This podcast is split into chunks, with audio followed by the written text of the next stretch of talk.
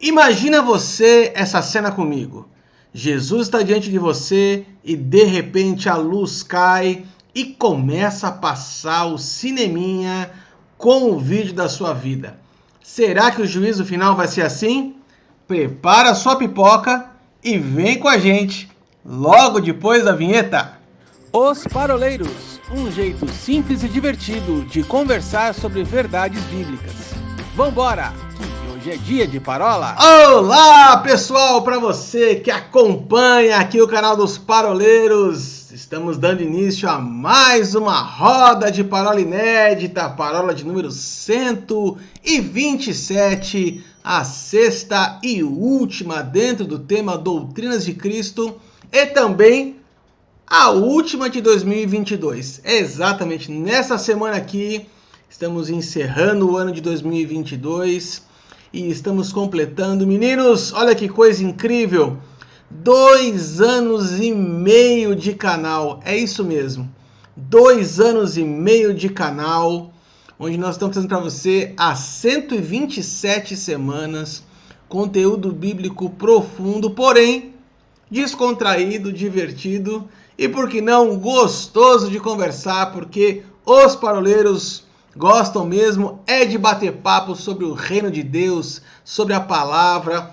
E aí, estava aqui olhando, meninos, os nossos, nossos históricos dos vídeos aqui, e eu percebi que da um para cá algumas coisas mudaram bastante, outras coisas não mudaram muito, né? Vamos ver se vocês adivinham. No começo, o Paulinho quase não tinha barba, uma barba bem pequenininha assim.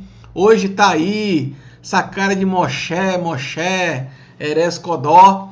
E, por um outro lado, o nosso mente brilhante já não tinha cabelo e continua sem cabelo, dois anos e meio depois, o que mostrando que os paroleiros estão evoluindo. Exatamente, a partir de, deste momento, você começa a assistir os paroleiros em Full HD. Olha que coisa bacana! Essa câmera, essa luz, verifique que brilho lindo lá no Mente Brilhante, você vai conseguir ver meus pés de galinha agora, vai conseguir perceber que realmente os brancos estão chegando.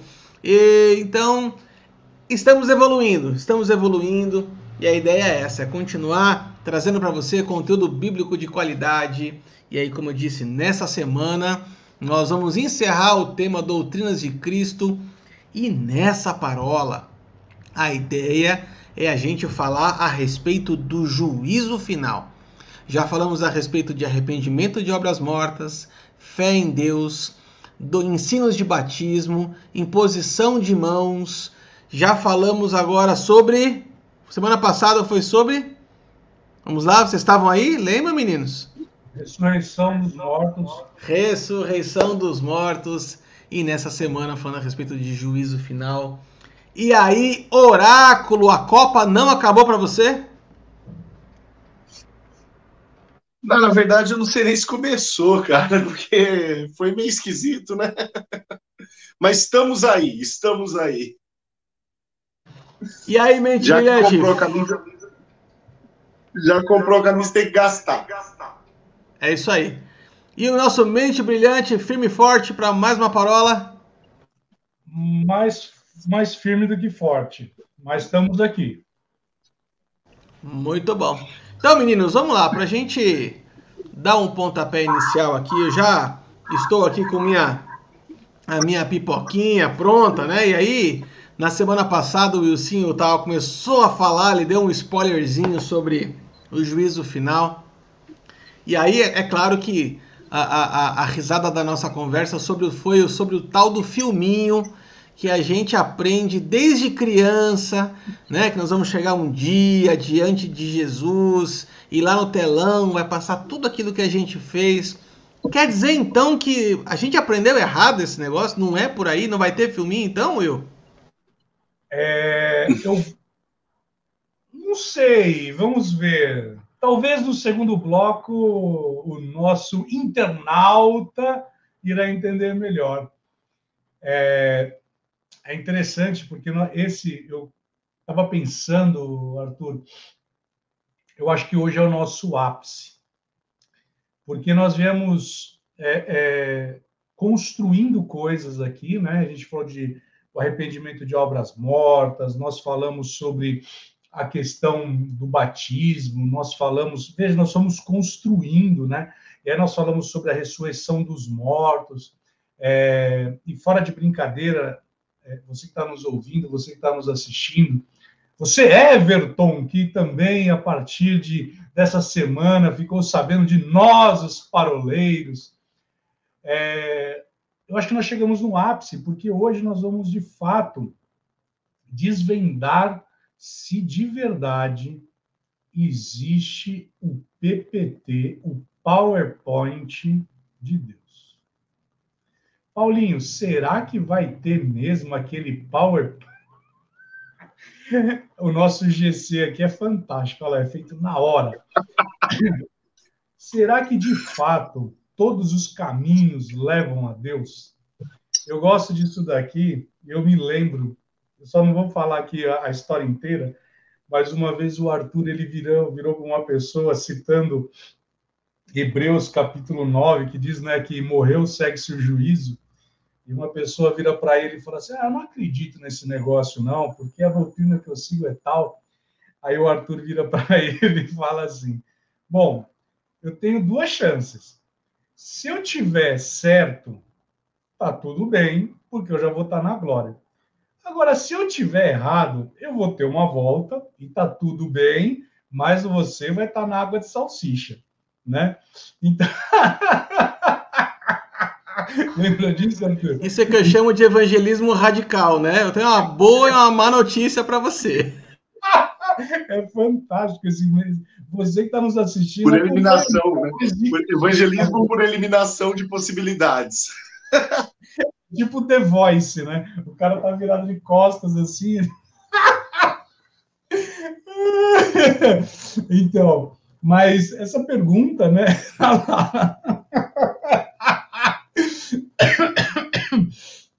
É, é. Aí a pergunta é: será que todos os caminhos levam a Deus? Né? E é interessante porque nós, como crentes, a gente sempre responde: claro que não, porque Jesus diz que eu sou o caminho, a verdade e a vida, ninguém vem ao Pai senão por mim. Mas agora, você que está nos assistindo e nos ouvindo vai saber que, de fato, todos os caminhos levam a Deus. Uns levam ao tribunal de Cristo outros ao grande trono branco. Uns para galardão, outros para água de salsicha, para ser o mínimo aqui, porque depois vai azedar o pé do frango. Gente, eu estou falando nesse, dessa forma porque em breve terá o Parolas Store. Exatamente, onde você poderá comprar camisas com as frases dos paroleiros entendeu? Água de salsicha, já, já azedou o pé do frango, faça da tua pantufa uma jaca, e assim por diante, entendeu? Dessa forma aí. Você sabe que você estava falando sobre isso, Will? E eu estava até comentando contigo, né?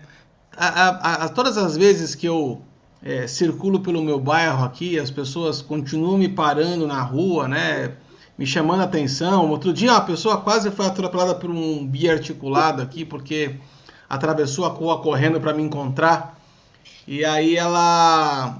E aí, a, pergunta que povoa né, a, a, o imaginário popular é. Quando a gente vai falar a respeito de Jesus como um justo juiz, né? A gente já, é, já conversou sobre o cordeiro e o leão, né? Então ele veio como um cordeiro, depois é, como leão, veio como um cordeiro, depois como rei, enfim. Mas quando a gente coloca Jesus nessa condição de justo juiz, né? É, a pergunta que não quer calar, é, eu vou deixar isso aqui então para a nossa área pastoral aqui para dar essa, essa, essa, essa resposta.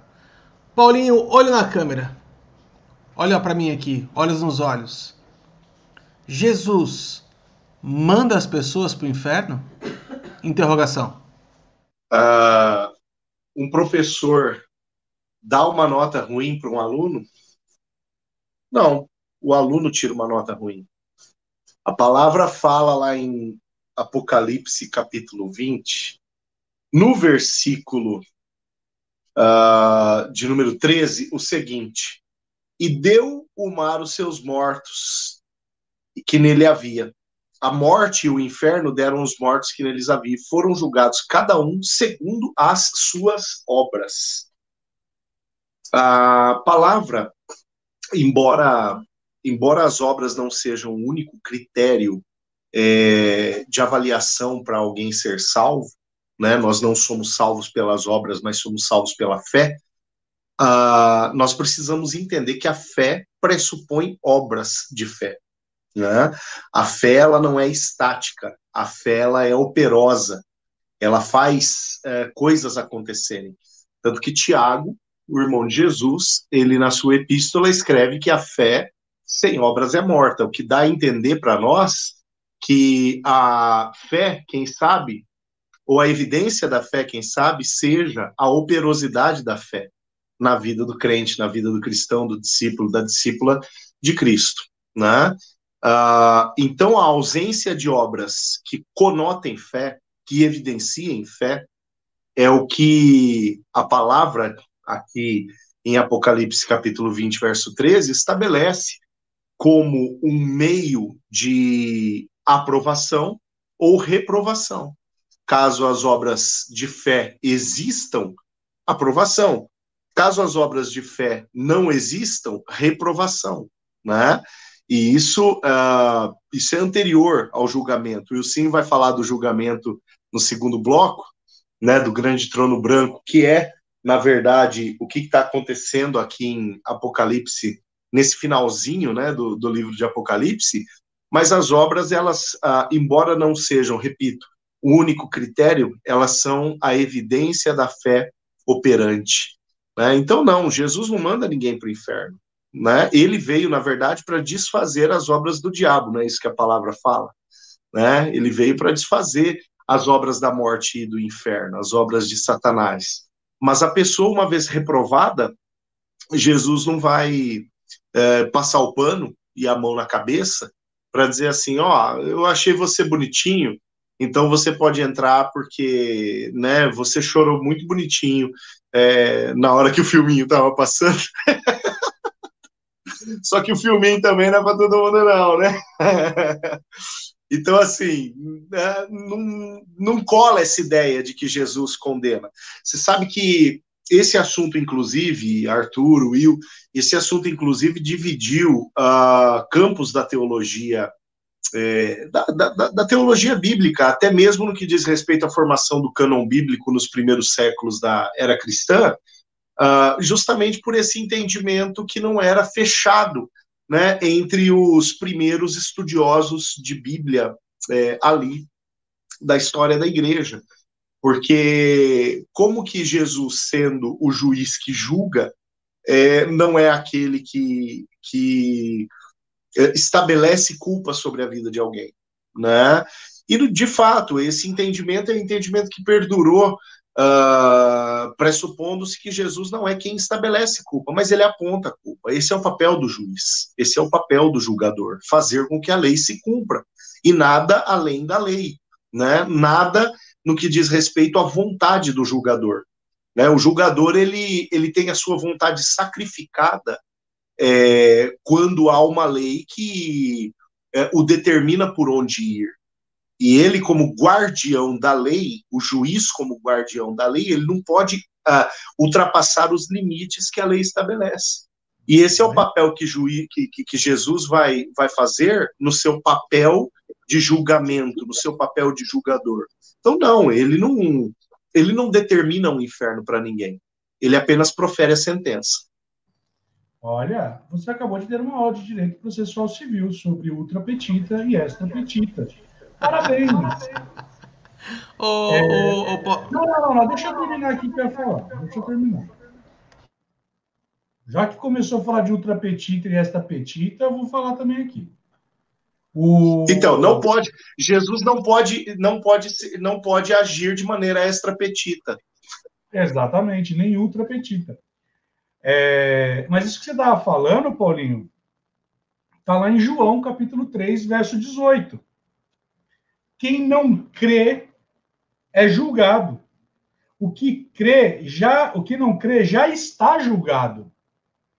Porquanto não crê no, no, no unigênito Filho de Deus. Então, ou seja, a, aquilo que você falou sobre a responsabilidade está na pessoa. Então, se eu criei, aqui vai dizer que quem nele não crê é julgado. Então, ou seja, já existe uma sentença. Agora, o que eu acho interessante é o que está escrito, verso 17. Porquanto Deus enviou o seu Filho ao mundo não para que julgasse o mundo, mas para que o mundo fosse julgado por ele. Né? Olha que interessante. Isso daqui traz um entendimento justo sobre o, o, o, caráter de Deus sobre isso, né? E então não é Jesus não é o barqueiro, não é ele que vai levar a pessoa para o inferno. Eu costumo dizer que a gente pratica um grande erro no evangelismo. Que a gente fala, Arthur, você quer aceitar Jesus? Aí o Arthur vai lá e fala, não, não quero. Muito bem, então Jesus vai, então você vai para o inferno. Arthur, você quer aceitar Jesus? Sim, eu quero. Então tá bom, você vai para o céu. E aí você coloca Jesus como barqueiro, ou seja, aquele que fala, você vai para o céu, você vai para o inferno. Só que aqui, em João, está sendo dito exatamente o oposto. Aquele que não aceitou a Cristo, ele já está no inferno. Eu quero, na verdade, assim, complementar com dois textos que vocês é, não citaram, mas elas compõem para mim a resposta para essa, essa pergunta. A primeira delas está em Lucas 9, quando Jesus está passando por Samaria é, com seus discípulos e não encontra abrigo. E aí os dois irmãos, os filhos do trovão, falam assim: Senhor, quero que quer que a gente ore para que caia fogo do céu e destrua tudo lá? E Jesus fala assim: Vós não sabeis de que espírito sois, porque eu não vim aqui para julgar o mundo, mas para salvá-lo. Então, alguém que, que Jesus, Jesus veio para salvar o mundo, ele veio com esse, com esse propósito de redenção do mundo, e não para enviar as pessoas para o inferno. Quer ver uma outra referência bíblica exatamente nessa mesma direção? Está lá também em João. O Ilcinho tentou, tentou de todas as formas é, tirar as minhas bases bíblicas aqui para poder trazer a minha palavra, né? Tava com João 3 aqui aberto. Mas o outro texto que ele não citou, que é igualmente importante, né? Viu, seu Ursinho? Né? Presta atenção aí no, no seu léxico, tá? É... fugiu, fugiu. É... Tá lá em João 12. Hã? Magoou, magoou. Magoou. Lá em João 12, Jesus fala a seguinte coisa, João 12, 47. Se alguém ouvir as minhas palavras e não as guardar, eu não o julgo, porque eu não vim para julgar o mundo, e sim para salvá-lo. A preocupação de Cristo sempre foi de salvar o mundo e não de condenar o mundo. Porque é aquilo que o Senhor falou, na verdade, já está condenado. Aquele que não crê já está condenado, ou seja, não existe um, um um julgamento relativo, vamos dizer assim, né? Assim, vamos aqui analisar as provas a profundo, o que tem pró, o que tem contra, o que, que foi doloso, o que, que foi culposo, né? E aí, cara, eu lembro de um, de um negócio que o Sinho falou, eu não vou lembrar agora qual parola mais, vocês me perdoem, já tem muita parola gravada, mas o Wilsinho falou que não existe pecado doloso, né? É, esse pecado culposo. Quando a gente peca sem intenção de pecar. Né? Não adianta. Todo pecado ele é escolhido, né? A gente decide, infelizmente, pela própria nossa natureza caída. Mas é, eu queria destacar esses dois textos aqui, né? E a, a, frase que bate na minha cabeça nesses últimos meses é exatamente isso. É, até por conta das, das instabilidades que a gente vive no país hoje, a gente vê os ânimos muito acirrados, principalmente entre os cristãos, né? E, eu sempre fico com isso na cabeça, assim, vós não sabeis de que espírito sois. Então, se você vem no seu, no seu coração, na sua mente, com o intuito de destruir, de tacar fogo, de matar todo mundo, cuidado. Que Jesus veio para salvar o mundo, não para condená-lo. Né? Exatamente. E lá em 2 Coríntios, capítulo 5, verso 10, diz assim: porque importa que todos nós compareçamos perante o tribunal de Cristo, para que cada um segundo, receba segundo o bem ou o mal que tiver feito por meio do corpo. Esse texto aqui ele é chave para nós, porque ele está falando, Paulo está escrevendo para a igreja. É para a igreja que ele está escrevendo. Ele não está escrevendo para o mundo. E aí nós vamos entender que o tribunal de Cristo, de novo, é para a igreja. Veja que Paulo está falando: olha, você vai receber segundo o bem ou mal que tiver feito por meio do corpo. Aqui ele não está falando sobre é, uma doutrina arminianista, onde ele vai chegar e falar assim: bom, Arthur, agora deixa eu ver aqui. Hum, deixa eu apagar teu nome do livro da vida. Já era. Rodou. Não é isso. Né? Paulo, mais para frente, ele vai dizer o seguinte: olha, você foi colocando fundamentos aqui, virar o fogo, né? Ou seja, vai ter um julgamento sobre as obras que nós fizemos e sobre esse, sobre essas obras, se permanecer, ali você vai ter o seu galardão. É ali que você vai receber daquilo que você tem feito. E isso Paulinho, deveria gerar um temor em nós. Porque é o seguinte, eu vou fazer uma brincadeira aqui. Você pode, lá no paraíso, né, você viver ou num puxadinho, ou num puxadinho, ou você pode morar numa mansão. Por quê? Nós estamos falando dos galardões. Então, na medida que nós nos achegarmos diante do tribunal de Cristo, o que vai acontecer ali? Ali nós vamos receber os galardões ou as coroas. Tem, nós podemos citar, a Bíblia vai mostrar cinco tipos de coroa que nós poderemos receber. A coroa da incorruptibilidade, que está lá em 1 Coríntios capítulo 9, verso 25. Você pode receber a coroa dos ganhadores de alma, que está lá em 1 Tessalonicenses 2,19. Você vai poder receber a coroa da justiça, que está em 2 Timóteo 4,8. Você pode receber, e aqui é mais vinculado ao pastoreio, que é a coroa de glória ou a coroa dos pastores, que está lá em 1 Pedro 5,4. Você pode receber a coroa da vida ou a coroa dos mártires. E aqui está voltado para Tiago 1,12 e também para Apocalipse 2,10. Ou seja, veja que diante do tribunal de Cristo não terá o PowerPoint, não terá o filmezinho, não vai ser ali que você vai falar: meu Deus, meu Deus, você não vai fazer igual Eliseu. Você não vai fazer nada disso. Você vai falar, meu Deus, meu Deus, meu Deus. Não vai fazer nada disso. Ali você não vai. Até porque, e aí eu gosto, e faz exatamente quase quatro parolas que eu não cito esse autor, Rick Renner. No seu livro Edificando, ele vai falar o seguinte: que seria contrário ao caráter de Deus no dia do tribunal de Cristo, ele levar eu e você à vergonha.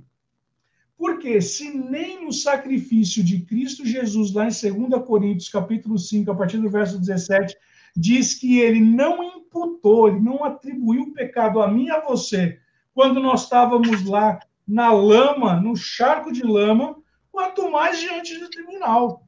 Ali nós vamos ver e de fato vendo pessoas recebendo aquilo que foi feito nessa terra. E aí eu cito aquilo que Luciano Subirá fala no seu livro Graça Transformadora, onde ele fala da seguinte forma: olha, nós não fomos salvos pelas obras, mas porque nós fomos salvos, nós praticamos as obras, os atos de justiça. Então, veja, isso deveria gerar temor na gente. E aí deveria gerar um engajamento maior no seio da igreja. E outra, eu levei um puxão de orelha. Você que está aqui nos assistindo, você assistiu aqui o Bruno falando sobre imposição de mãos. Eu levei um puxão de orelha dele nessa semana, Paulinho, porque ele virou e falou assim: nós ministros estamos pensando somente no púlpito, estamos pensando apenas em ministrar dentro das quatro paredes. Mas sabe de uma coisa? A igreja ela foi muito mais efetiva fora das paredes. Então, isso deve gerar no meu coração e no teu coração, você que está nos assistindo, você que está nos ouvindo, um temor para que nós nos lembremos será que eu vou chegar no tribunal e eu vou passar assim, sabe, na fina? Tipo, ufa, pelo menos eu estou no céu. Não recebi nenhum galardão, mas tudo bem, pelo menos eu passei. É tipo, Paulinho, não sei se o Gabriel é assim, o Arthur, não sei se o Rafa é assim, do tipo, ah, tudo bem, a média era cinco, eu passei, eu tirei cinco. tem muito que ficar assim, ah, tudo bem, eu tirei cinco, tá bom, eu passei de ano. Mas sabe uma coisa? É tão bom você tirar um 10, sabe? Então, o dia do tribunal de Cristo vai dizer para mim e para você: muito bem, aqui está o teu galardão. E não vamos ter Ó, chance de ficar de exame, né? Não, não tem, não tem repescagem, né? Não tem repescagem. Tem um, tem um teólogo sistemático que eu gosto bastante, que é o N. Gruden, e que, em referência ao juízo final, ele, ele divide o juízo final em cinco episódios, em cinco realidades, melhor dizendo ele primeiro uh, estabelece quem é o juiz, né? E ele fala: Cristo vai ser o juiz do, do, do juízo final. Depois ele diz: os ímpios serão julgados. Esse é primeira primeiro ato. Né? Depois ele menciona que todos os santos se apresentarão ao tribunal de Cristo, né?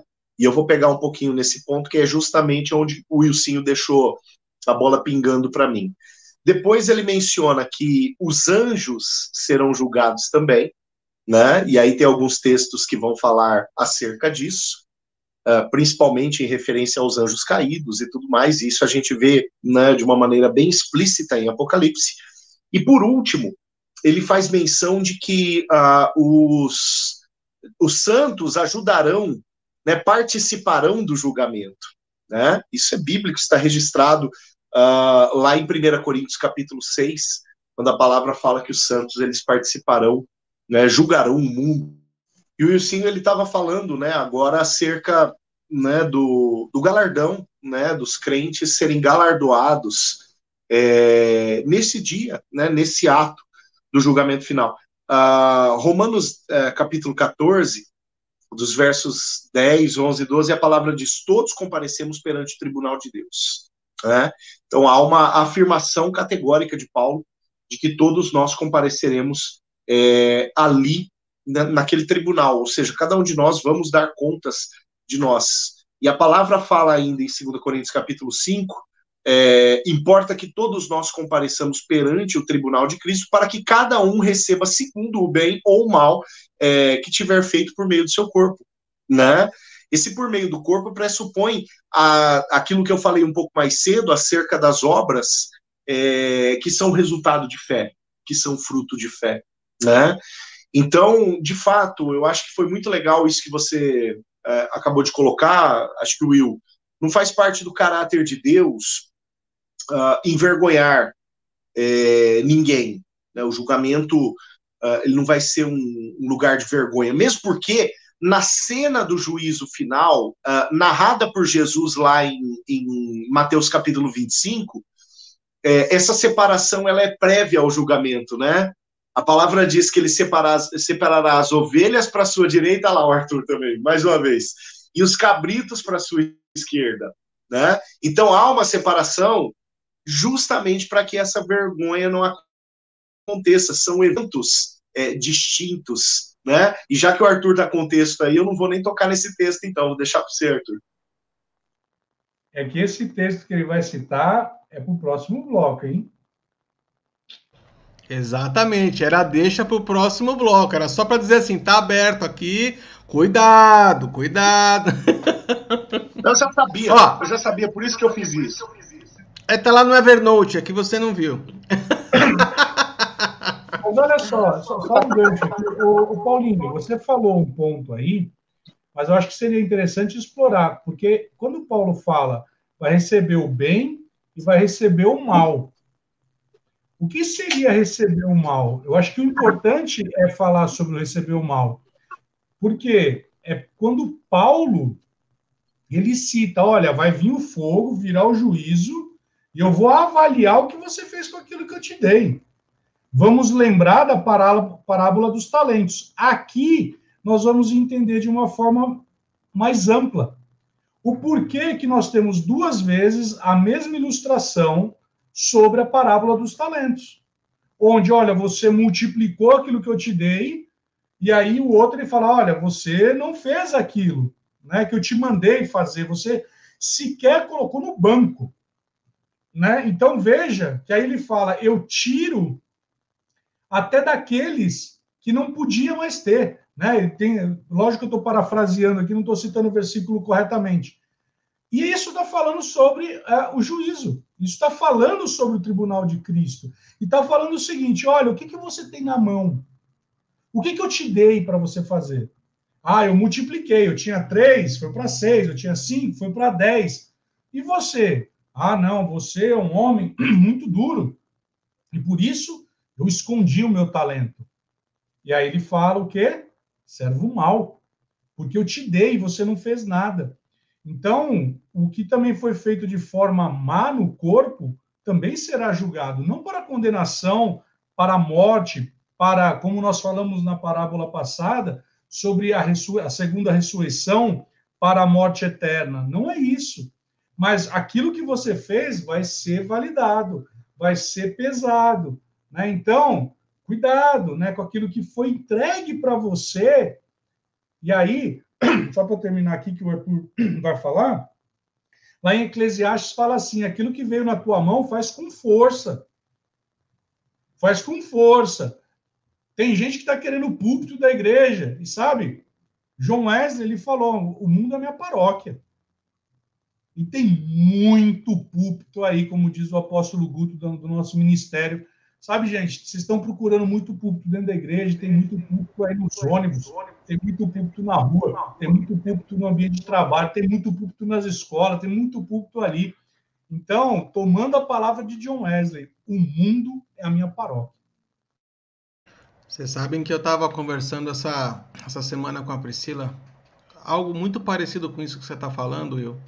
E Deus deu uma, uma direção para a gente, que é a seguinte coisa, que a gente deve considerar a nossa igreja local como ninho e não como cercadinho. Né? Ninho é aquele lugar que você vai, é o teu ponto de partida, teu ponto, é o ponto seguro, é onde você se alimenta, você sai, voa, né, é, pregando, lançando semente, e você volta para o ninho. A gente não pode entender que a igreja é um cercadinho e você só pode exercer o seu ministério ali, só pode falar ali, só pode ensinar ali. Não é o que você falou. É assim, o campo é enorme, né? A seara é enorme, tá cheio de gente em, em todos os lugares ansiando pela palavra. A gente não pode se negar a isso, né? Aproveita agora que você está aí escutando a gente enquanto você lava o carro já se oferece para lavar o carro do seu vizinho também, porque você vai precisar um pouquinho mais de tempo para poder acompanhar o que nós estamos falando. Então, enquanto você abençoa o seu vizinho, você aprende Bíblia aqui com a gente também. Porque paroleiros também é cultura. Nós não somos somente três rostinhos bonitos aqui para você, seguindo na nossa toada aqui dos paroleiros diretamente dos nossos estúdios 100% improvisados em Presidente Prudente, São José dos Pinhais e São Paulo, capital. Estamos aqui há mais de 120 semanas trazendo um bate-papo gostoso para você que está chegando agora no canal, não sabe quem são os paroleiros? Corre lá, tem muita coisa bacana para você acompanhar. No primeiro bloco, então, meninos, a gente começou a falar a respeito do Tribunal de Cristo, né? Nós estamos falando do juízo final. E a gente fez até uma brincadeira com a pipoca, né? Então, para você que chegou agora, não pegou o primeiro bloco, dá uma pausa aqui, volta lá no primeiro bloco, para você entender que no juízo final, meu querido, não vai ter filminho, não vai ter pipoquinha. Se você preparou a sua pipoquinha com sazon, sinto lhe informar, mas não vai dar tempo de você comer essa pipoca porque não é assim que o negócio vai funcionar. Mas agora, nesse segundo bloco, nós vamos falar exatamente a respeito do grande trono branco. É, e aí, a gente estava conversando em off aqui e eu pedi uma ajuda para o nosso é, universitário de plantão, nosso pós-graduado, mestrado, doutorado, parceiro de Noé, praticamente, né, cara? É, é um, um poço de conhecimento. É, eu, não, eu, eu, não me arrisco nem, nem tentar falar igual ele. Amigo pessoal de Enoque. Enoque, Enoque, Enoque. Inclusive, inclusive diz por aí, né, que Enoque subiu e o Paulinho não porque ele estava ocupado ensinando alguma, alguma outra pessoa ali. Mas senão ele tinha subido junto também. É... ô, ô, Paulinho, vamos, vamos levar a sério aqui. Ó. A gente estava comentando a respeito do terrível, temível dia do Senhor, que é tão citado no Antigo Testamento. E muitas pessoas acabam confundindo sobre o que seria então esse dia terrível. Essa citação está diretamente ligada à questão do juízo final. Então eu queria que você rapidamente fizesse uma ponte para a gente é, dessa, desse termo e, e apontar para a questão do trono branco para o fim da sequência. Maravilha. É, só deixa eu tirar os seus exageros. Doutorado ainda não, né? Doutorado ainda não. Mas vamos lá. É, tem, tem uma linha teológica da escatologia de um sistemático chamado James McCord. Eu gosto, gosto do McCord uh, porque ele lança mão de bastante exemplos do Antigo Testamento. É, porque, assim, leitura apocalíptica, leitura escatológica na Bíblia, a gente tem na Bíblia inteira. Tá? Não é. O livro de Apocalipse não é a única fonte de escatologia que a gente vai ter na Bíblia. Né? O que nós precisamos é utilizar, quem sabe, o Apocalipse como um grande sumário de assuntos para que a gente possa encontrar é, as pistas deste, deste sumário uh, no, no todo da evolução profética que acontece uh, desde quando Deus criou o mundo. E, de fato, Arthur, a, a citação acerca do grande dia do Senhor, o terrível dia do Senhor, ou dia do Senhor apenas, e outras variantes, ela vai aparecer muito na literatura apocalíptica do Antigo Testamento, né? E na literatura apocalíptica judaica de uma forma de uma forma geral. Agora, uma primeira coisa, primeira coisa que a gente tem que entender, o dia do Senhor não é um dia, né? Primeira coisa que tem que ficar claro para nós é isso daqui. O dia do Senhor é um conjunto de eventos que pressupõe o conjunto de, uh, de, de, de, de, eventos escatológicos é, ali em todo o processo soteriológico, em todo o processo de desenvolvimento da salvação. E isso vai pressupor muito mais do que um ato específico. Né? Então a gente pode dizer que, né, nós vamos entrar agora nesse segundo bloco é, na questão do grande trono branco, por exemplo. O que, nós podemos dizer? Que o grande trono branco é um momento, né, é um tempo, é um intervalo daquele conjunto de eventos denominado o grande dia do Senhor. Né? E sim, se nós olharmos no Antigo Testamento, é, a maioria das citações que utilizam o dia do Senhor ou alguma destas variantes, terrível dia do Senhor, o grande dia do Senhor, o espantoso dia do Senhor e por aí afora, uh, a maioria destas afirmações é, vão dizer respeito é, especificamente é, ou de maneira uh, profética dupla, né, e já explico isso, é, aos eventos escatológicos especificamente são eventos, são citações que apontam somente para a consumação do século, somente para o escatom, somente para o fim de todas as coisas. E quando eu falo de uma profecia dupla, uh, existem, por exemplo, citações que pressupõem o povo caindo em exílio, né?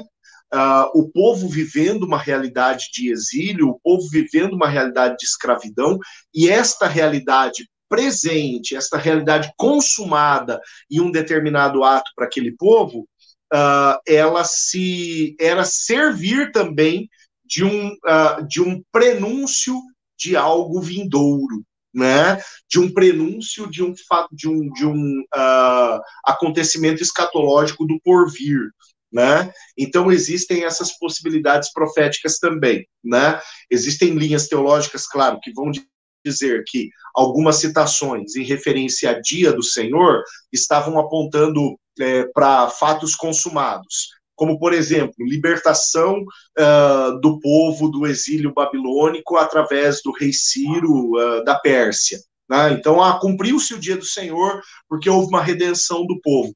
Mas Ciro é uma imagem de Cristo, é um tipo de Cristo. Né? A, a tipologia né? na, na teologia sistemática ela é muito comum, né? Ou seja, um prenúncio de algo que de fato aconteceu com o povo, mas é, é, um, aquele evento é um prenúncio de algo maior que vai acontecer posteriormente.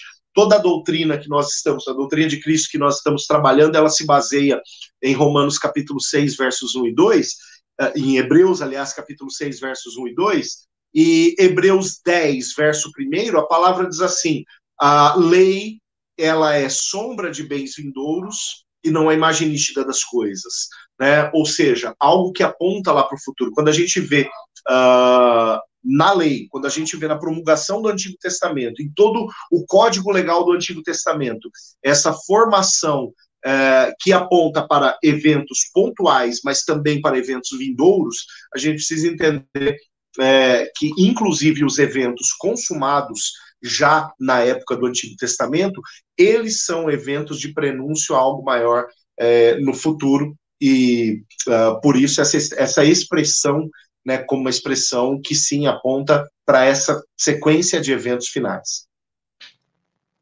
É, quando a gente vai falar sobre o grande trono branco, é, 1 Coríntios capítulo 15, verso 25 a 26, vai dizer algo interessante para nós. É, por óbvio, quando a gente fala do, do, do, juízo eterno, né, quando nós vamos falar sobre a consumação dos séculos, algumas pessoas, eu gosto de um livro chamado Igreja Triunfante, de Kenneth Hegel, que ele fala o seguinte, existe a igreja, que ela é a igreja militante, tem a igreja triunfante e tem a igreja triunfalista. Né? A igreja militante, ela está, pelo amor de Deus, Jesus, volta logo. Isso precisa acabar, né? E quando ele introduz isso, talvez você que esteja nos assistindo, você vai falar, ainda bem que virá esse tempo. Mas sabe, eu acho que o mais importante é quando Paulo cita que porque convém que ele reine até que haja posto todos os inimigos debaixo dos pés. O último inimigo a ser destruído é a morte. Então, quando nós vamos falar a respeito do grande trono branco, nós vamos ver o julgamento. Lembra que nós falamos a respeito da ressurreição dos mortos, a segunda ressurreição, ou seja, daqueles que daqueles que não aceitaram a Jesus? Muito bem, agora eles vão ser ressuscitados. E agora eles ressuscitam e eles vão estar diante do trono branco. E ali, e ali eles vão ser julgados por aquilo e pelos princípios e pelas práticas, aí sim, senhor Arthur, a pipoca vai assar, a pipoca vai estourar, entendeu? A pamonha vai virar. É aí que a giripoca, como já dizia Daniel, vai piar, entendeu? É nesse momento. É a, é a hora que o piá chora e a mãe não vê. Eu não sabia desse daí, mas também é isso. Entendeu? É nesse momento. E aí, meu amigo, vai ser o ranger de dentes, vai ser tristeza profunda. Por quê? É nesse momento que, como diz a palavra, que o mar ele vomitará os seus mortos. Ele vomitará. Olha que termo duro, né? Vomitará e vai se achegar diante do trono branco. E aí sim, aí sim é que vai ter o PowerPoint. Aí sim é que vai ter o filminho.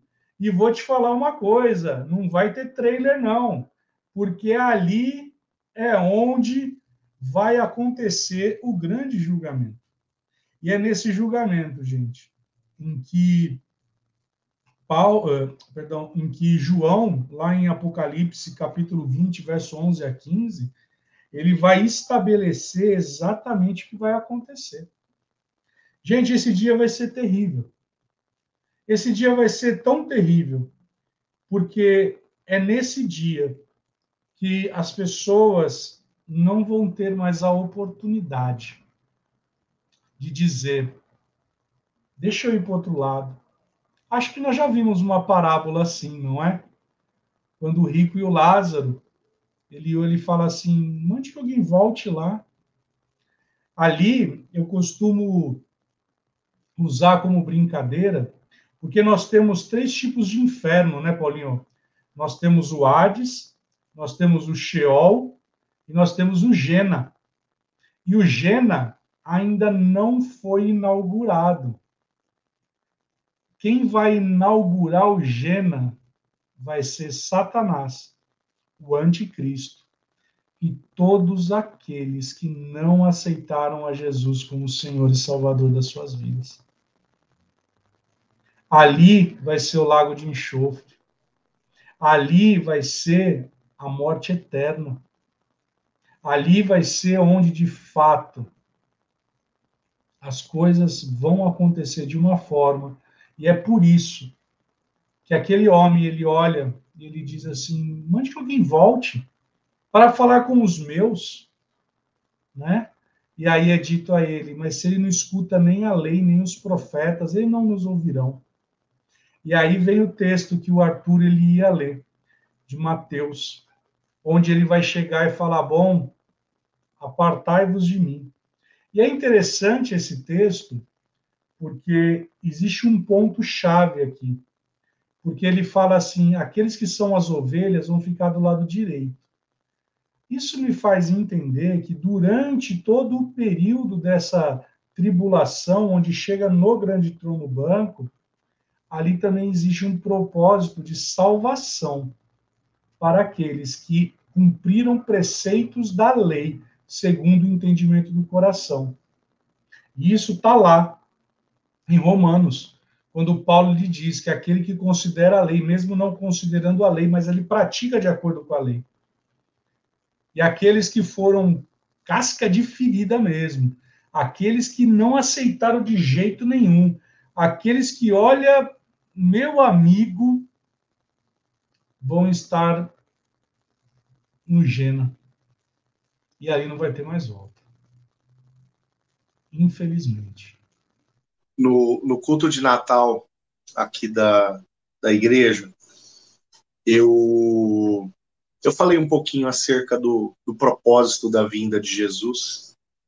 E claro, uh, um culto de Natal, um culto especial, um culto que geralmente tem um, um grande número de visitantes, né? Eu não podia deixar de, de uh, uh, dar um tom evangelístico e fazer um apelo evangelístico, evangelístico para as pessoas que ainda não tiveram, ainda não tomaram uma decisão por Cristo, né? Assim o fizessem. E de fato isso aconteceu, glórias a Deus por isso. E algo que eu falei uh, para convergir, né? para dar aquela transição da, de assuntos na mensagem para eu chegar justamente nisso, toca nesse aspecto que o Will acabou de falar. Né? É, eu usei o texto de Eclesiastes 3,14, que a palavra diz assim: ó, tudo que Deus faz durará eternamente. O ser humano ele é feito para ser eterno, não perpétuo, eterno. E há uma diferença muito grande entre o perpétuo e o eterno. Né? O perpétuo pressupõe algo que com a morte é, termina. O eterno não. O eterno não termina com a morte. E nós entendemos, a partir do momento que nós vivemos uma perspectiva de reino de Deus, ou seja, andar debaixo do governo de Cristo, a partir desse momento nós entendemos que nós estamos nos preparando para uma eternidade ao lado do Senhor. No entanto, há uma eternidade distante do Senhor. E é a eternidade de Gena que o Wilson acabou de falar. né? É essa eternidade que está pressuposta também ali nos capítulos finais de Apocalipse, uh, que é a eternidade de condenação ou dos condenados, a morte eterna. Né? Se há uma vida eterna, há também uma morte eterna, porque tudo aquilo que Deus faz é eterno.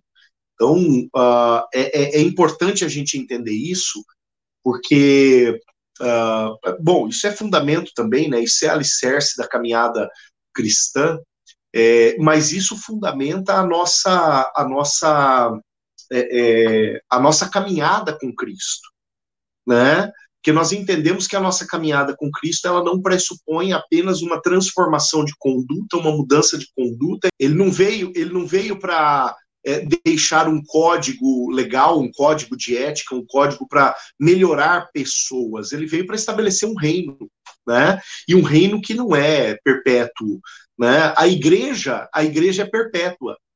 A igreja com o recolhimento dos santos é, acabou, né?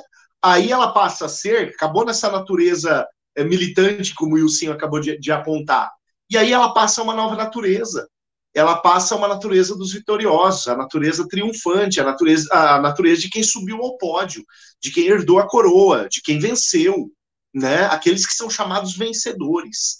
Então, essa nova natureza da igreja, ou para essa nova natureza, é que nós estamos nos, nos preparando, né? Essa nova natureza é, é, que já faz parte da nova vida em Cristo, mas que vai ser desvendada quando nós, uh, de fato, formos, prof... é, é, como, que, como o pastor Luciano Subirá fala, é, promovidos e transferidos, né? Promovido a santo de uma vez por todas, transferido dessa para melhor.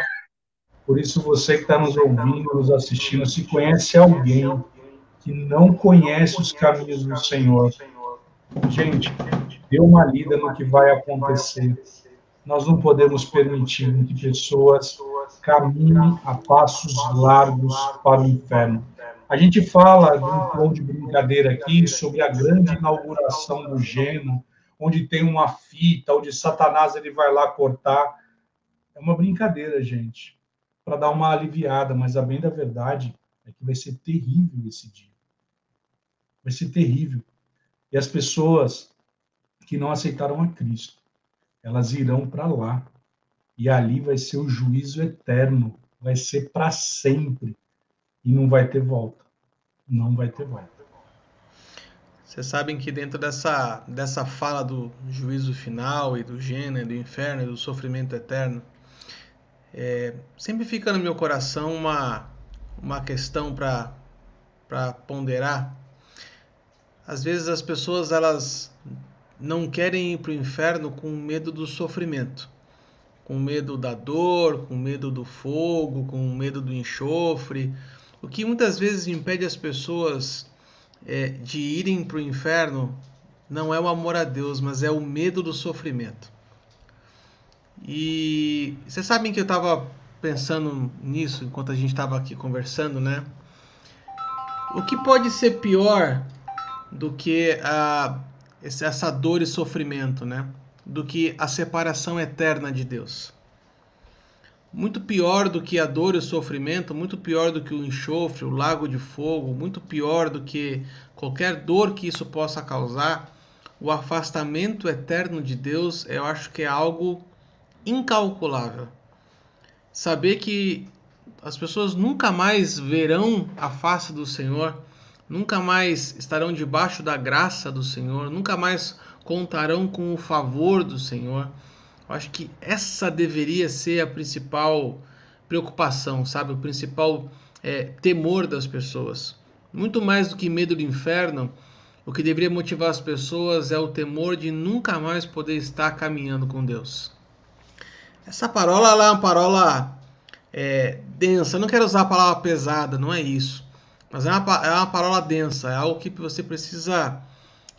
É, você precisa mastigar, você vai precisar ruminar isso dentro de você, porque olha só, o Wilson falou uma coisa que talvez passe desapercebido pela maioria, e aí eu lembrei agora do pastor Alcemar, Wilson, numa pregação que ele falou DDD. Não sei se vocês lembram dessa DDD, que é Decisões definem destinos. Uma decisão que você faz hoje, ela pode mudar o destino eterno da sua vida. O que você decidiu hoje pode definir não só onde você vai passar os próximos 30, 40, 50 anos, independente da sua idade hoje, mas a decisão que você toma hoje pode mudar aonde você vai passar a sua eternidade.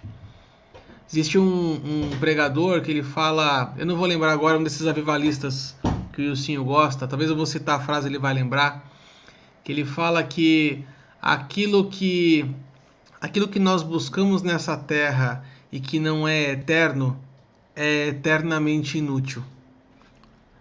É, então assim, precisamos olhar os buscar os nossos da olhos para o céu. É, quem que é, Paulinho? Tem uma cara de C.S. Lewis, não tem. Eu acho que é C.S. Lewis não. isso aí. É, eu acho que é isso aí. É. É, se nós não buscarmos aquilo que é eterno, é, teremos aquilo que é eternamente inútil. É, precisamos, assim como o apóstolo Paulo fala lá em Colossenses, né, é, olhar, os, fixar os nossos olhos para o alto, pensar as coisas do alto, né, ter a nossa, a nossa mente voltada para as coisas do alto. Como o mesmo apóstolo Paulo fala na segunda carta aos Coríntios, capítulo 4, ele fala assim: a gente precisa fixar os olhos não naquilo que a gente está vendo, mas naquilo que não se vê. Porque se a gente se fixa naquilo que é, aqui é terreno, tudo isso é transitório, gente, tudo isso passa. Mas o que não se vê, isso é eterno. Que isso seja Arthur. a motivação principal do seu coração, buscar aquilo que é eterno. Você sabe que enquanto você falava, logo no início da sua fala, é, eu me lembrei de uma frase do Spurgeon, né, uh, que, na qual ele diz o seguinte: tem uma coisa que explica quão terrível é o inferno, é o fato de que Deus não está lá. Né? E eu gosto de pensar nessa frase fazendo um, fazendo uma, uma analogia junto com o Salmo 19, Salmo 19 é aquele que fala acerca das manifestações de Deus uh, corriqueiras, né? Os céus proclamam a glória dele, os rios aplaudem a sua força, os montes falam acerca das obras das suas mãos, né? Ou seja, Deus se manifestando de forma corriqueira o tempo todo, é, e quem é o cristão? Quem é o discípulo, a discípula de Cristo? É aquele que consegue enxergar isso, né? É aquele que opta enxergar tudo isso e agradecer por tudo isso, louvar a Deus por tudo isso. A gente costuma dizer de uma maneira bonitinha, a turma canta que Deus é o ar que nós respiramos, e de fato, né, se nós formos ver as manifestações e os milagres de Deus, eles estão diante dos nossos olhos o dia todo, e como diz é, é, Salomão em Eclesiastes, para os bons e para os maus, essa manifestação de Deus está disponível. Né? Agora, imagina, olha quão profundo Spurgeon foi, não à toa o príncipe dos pregadores, né? Olha quão profundo ele foi. Todo a coisa mais terrível do inferno é o fato de que aquele que é o mantenedor de todos os milagres que a gente vê não está lá. Você imagina o mundo, você imagina o, o ambiente do caos, sem aquele que é o dono do haja, do haja luz, haja dia, haja firmamento, sem o dono do haja ali, sem o sopro de vida ali, sem é, o redentor ali, né? Ou até avançando para uma, uma visão mais cristológica, sem o Pai ali, isso explica a, o quão terrível é a eternidade distante do Senhor, uma eternidade de morte eterna. Amém. Então, chegamos ao final desta super, hiper, mega, ultra master blaster. Parola número 127, a última, dentro do tema Doutrinas de Cristo. Escutei um A? Ah, acabou, gente. Acabou esse tema. Sei que foi bom demais. Mas olha só. Nós vamos começar tema novo. Não vai ser semana que vem. Nós vamos entrar agora num descansozinho merecido de férias. mas em janeiro estaremos de volta com um tema novo da terceira temporada do canal Os Paroleiros. Siga-nos nas nossas redes sociais, no Facebook. Não, peraí, esqueceu de falar algo. O quê? Nós vamos começar com um tema novo, ano novo e quem sabe alguém novo. Sim, sim, Salabim. Nosso trio aqui de paroleiros se tornará um quarteto fantástico. E eu sei que você tá aí também assistindo a gente. a partir da próxima parola, teremos o quarto elemento fixo, sim! Sim, teremos agora quatro irmãos aqui no canal dos Paroleiros. Então, que a sua expectativa esteja lá em cima, porque no próximo tema tem mais. Fiquem com Deus, um grande abraço e nos segue nas redes sociais, compartilha, curte, passa para frente e é isso aí. Vambora, galera. Um abraço, tchau, tchau.